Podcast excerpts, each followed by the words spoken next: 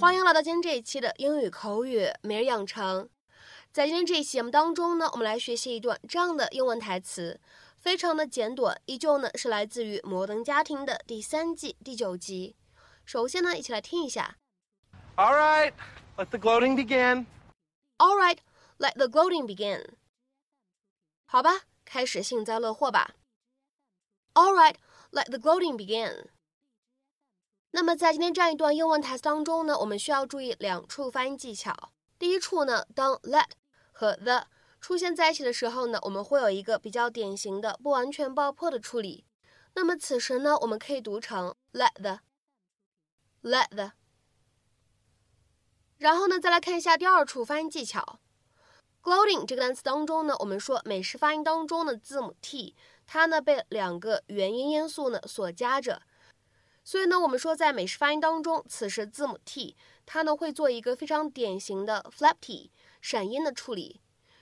所以呢，我们可以读成 gloating，gloating。Okay. Uno, dos, tres, tres! What happened, Cam? I, I don't know. I, I don't know. Can we do it again? No, we only have one pumpkin and we just chunk it.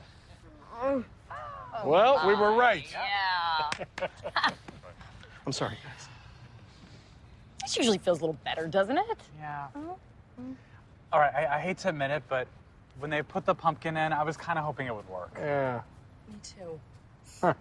All right, let the gloating begin. You know, it was a pretty good try. We don't need your pity. Let's just get this stuff cleaned up. Yeah.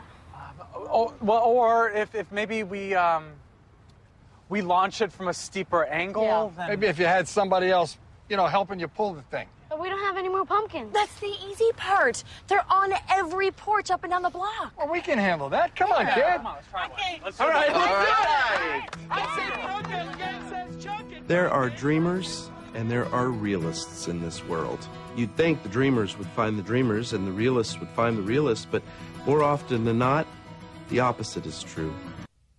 今天节目当中呢，我们来学习一下这样的一个单词 gloat，g l o a t，gloat。这个单词呢，可以用来表示洋洋得意或者呢幸灾乐祸的意思。那么下面呢，我们来看一下对应的英文解释：to feel or express great pleasure or satisfaction because of your own success or good luck, or someone else's failure or bad luck。 那么这样一个动词 gloat，它呢经常会搭配的介词是 over 或者呢 about。那么此时呢，我们出现的结构就是 gloat over something，或者呢 gloat about something。下面呢，我们来看几个例子。第一个句子，She is continually gloating over her new job。她一直对自己的新工作沾沾自喜。She is continually gloating over her new job。下面呢，我们再来看一下第二个例子。I know I shouldn't gloat, but it really serves him right. 我知道我不应该幸灾乐祸，但是他真的是罪有应得。I know I shouldn't gloat, but it really serves him right. 下面呢，我们来看一下第三个例子。She was still gloating over her rival's disappointment. 看到对手未能如愿，她幸灾乐祸。 She was still gloating over her rival's disappointment.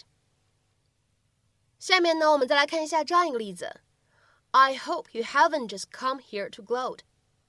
我希望你到这里来不是只为了幸灾乐祸的。I hope you haven't just come here to gloat. 下面呢，我们再来看一下这样一个例子：How can you gloat over your successes when your sister is so sad about not getting into Yale? 你姐姐还在因为没有能进耶鲁大学而难过，你咋能为了自己的成功而沾沾自喜呢？How can you gloat over your successes when your sister is so sad about not getting into Yale？下面呢，我们再来看一下倒数第三个例子。You just got lucky, okay? So quit gloating over your victory. 你就是运气好赢了而已，好吗？别沾沾自喜了。You just got lucky, okay? So quit gloating over your victory. 下面呢，我们再来看一下倒数第二个例子。Please don't gloat over his misfortune. 请不要对他的不幸幸灾乐祸。Please don't gloat over his misfortune.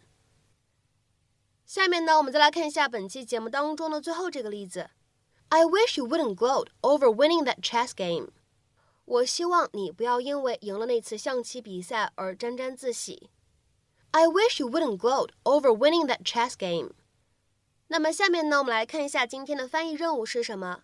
请各位同学呢尝试翻译以下这样一个句子，并留言在文章的留言区。He gloated over his good luck in a way that made all of us angry. He gloated over his good luck in a way that made all of us angry. 那么这样一个句子，你会如何去理解和翻译呢？期待各位同学的踊跃留言。如果你觉得我们的节目对你有帮助的话，欢迎点赞加收藏。好，明天节目当中我们再会。See you.